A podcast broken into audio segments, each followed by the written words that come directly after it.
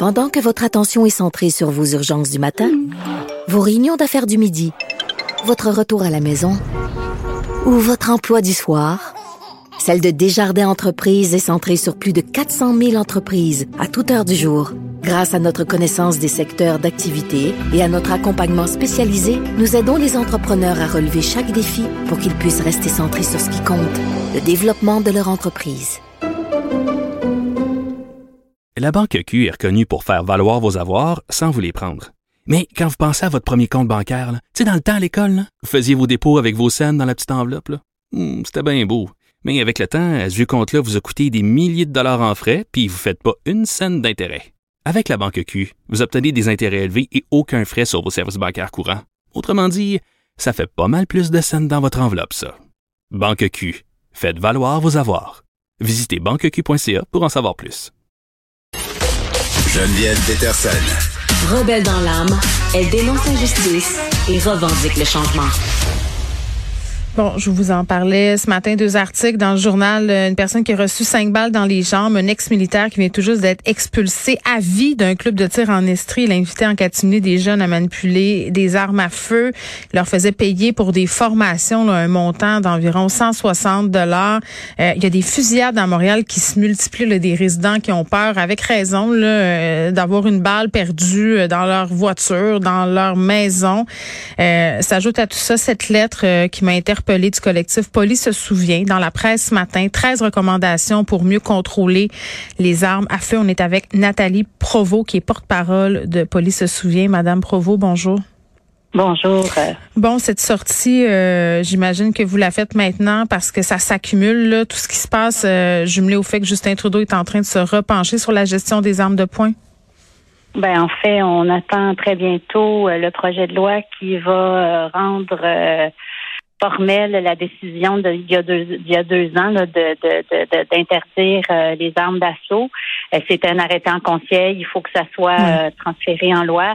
Donc oui, beaucoup, beaucoup de discussions en ce moment auprès du, du gouvernement libéral. Les choses avancent, mais on veut que ce soit mm. très clair que ce n'est pas qu'un petit groupe, mais que c'est la population qui, mm. qui a ce besoin-là.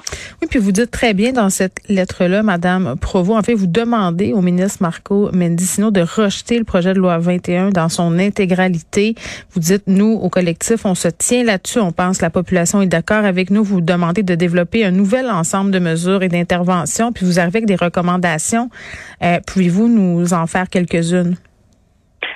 Ben, on a plusieurs recommandations. Je vais essayer d'aller à, celle qui est l'essentiel pour votre groupe là. Oui. Euh, évidemment, euh, beaucoup d'enjeux. Euh, des investissements sont substantiels. Vous savez que les lois qu'on a nous donnent certains pouvoirs, mais ils sont pas tous exploités à leur pleine capacité. C'est-à-dire? Donc, euh, ben, ne serait-ce que les méthodes de contrôle, la surveillance des permis. Donc, vraiment des investissements pour un meilleur dépistage euh, des candidats qui seraient à risque et qui sont ou en renouvellement de permis ou qui mm. veulent avoir accès au permis, ceux comme, qui pourraient être dangereux. Comme, la, la, comme on voit un peu avec ce qui se passe euh, en ce moment avec la violence conjugale, mieux mesurer l'indice de dangerosité des individus? Euh, ben oui, d'une certaine façon.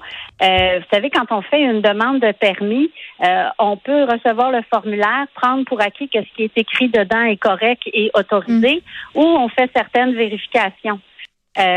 pour s'assurer que ce qui est dit est bien la vérité. On va contre-vérifier, on appelle les familles. Ça permettrait d'avoir un bien meilleur contrôle quand on donne des permis, surtout lorsqu'on donne des permis pour des armes restreintes. Euh, donc ça, pour nous, c'est important. Responsabiliser mm. les autorités, exiger que chacune des autorités responsables aille jusqu'au bout de son mandat. Mais c'est clair que ça prend des investissements. Donc c'est une des demandes qu'on fait. Vous avez parlé de violence conjugale. Mm. En ce moment, ce qui est dans le projet de loi, euh, en fait, c'est la police doit avoir un mandat de la cour pour accéder. Euh, non, ça c'est pour les registres commerciaux, mais il faut aller en cour pour se plaindre. Euh, une, personne qui a peur, il faut qu'elle puisse avoir accès à de l'action immédiatement. donc, c'est. Mais excusez-moi, ma question est peut-être un peu naïve. Pardonnez-moi. Madame Provo, mais, mais est-ce que c'est pas déjà le cas? Quand, quand par exemple, une femme a peur euh, que son conjoint la menace, euh, les policiers demandent pas s'il y a des armes à feu dans la maison? Oui, sauf que pour pouvoir les enlever, ça prend tout un euh, ça prend toute une euh, toute une procédure. Ah oui, hein? Nous autres, on pense qu'il faut que ce soit immédiat si quelqu'un a peur. Je pense que dans ce cas-là, vaut mieux se tromper puis de l'enlever à quelqu'un à qui on n'aurait pas dû que Mm. l'inverse. C'est vrai. Euh, or, aujourd'hui, euh, le, le fardeau de la preuve représente est beaucoup trop sur les victimes. Mm. Oui, puis je, je reviens un peu euh, à la démarche du gouvernement Trudeau en ce moment là, qui réfléchit à l'interdiction nationale des armes de poing. Je disais en début d'entrevue là qu'avant c'était sur le dos des villes qu'on faisait incomber cette affaire-là. C'est drôle parce qu'il y a quelques mois à peine, ça fait pas longtemps, là, le gouvernement Trudeau disait que c'était impossible euh, de- d'en venir à une telle interdiction. Pourquoi le gouvernement marche sur des œufs sur cette question-là? Je veux dire, je veux pas croire, euh, je peux pas croire, Madame Provost, que le lobby des armes à feu est aussi puissant au Canada. C'est quoi les raisons, selon vous? Le lobby des armes à feu est très puissant.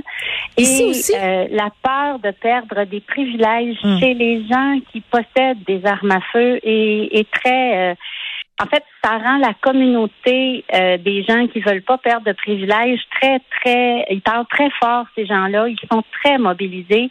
Et ils donnent l'impression, donc, que leur voix... Elle, est très nombreuse parce qu'ils parlent fort et beaucoup. Vous savez, les citoyens ordinaires, ils prennent pour acquis la sécurité, mais quand on a peur de perdre un privilège, ben on manifeste notre euh, no- notre notre inquiétude. Ça, c'est dans, tout, c'est dans toutes les sphères. Mais, mais dites-moi, sais, parce que je... Tu sais, je peux comprendre, mettons, quelqu'un qui chasse, qui trouve ça compliqué, le registre, puis tout ça, puis tu sais, nanana. Je, le comprends, ce bout-là, mais, mais je comprends pas. Les, gens qui trippent ces, ces armes euh, semi-automatiques, là, les armes d'assaut, puis tout ça. Je veux dire, bon, je- moi, si c'était moi, j'interdirais ce type d'armes-là parce que, bon, je comprends pas l'idée de posséder ça, mais en même temps, il y a des gens pour qui, entre guillemets, c'est un sport. Pourquoi ne pas les obliger à garder leurs armes dans les centres de tir? Pourquoi ils peuvent les amener à la maison? C'est ça que je comprends pas. Ça serait si simple. On, on est comme vous, on ne comprend pas et ça fait de nombreuses années qu'on se bat pour un meilleur contrôle. Qui a Mais, besoin d'une mitraillette euh, chez eux? Qui? Mais le- les systèmes de classification, d'ailleurs, c'est une des demandes qu'on fait, hein, de revoir le système de classification des armes. Hmm. Vous savez, c'est du marketing aussi, les armes à feu. Donc, avoir la dernière bebelle, avoir quelque chose qui est cool. On le voit avec les jeunes, là. Tu sais, je faisais référence à cet ex-militaire, là, puis sur les médias sociaux, sur Snapchat et tout ça, il y a plein de vidéos où on voit des jeunes avec des guns, ça circule dans les rues, il y a eu plein d'incidents. Il y a une culture des armes à feu qui est bien installée, même au Québec. Ah oui, oui, oui, oui, tout à fait. Et, et donc, euh, et, et c'est donc très dérangeant parce que politiquement, c'est des gens qui votent et c'est des gens qui militent.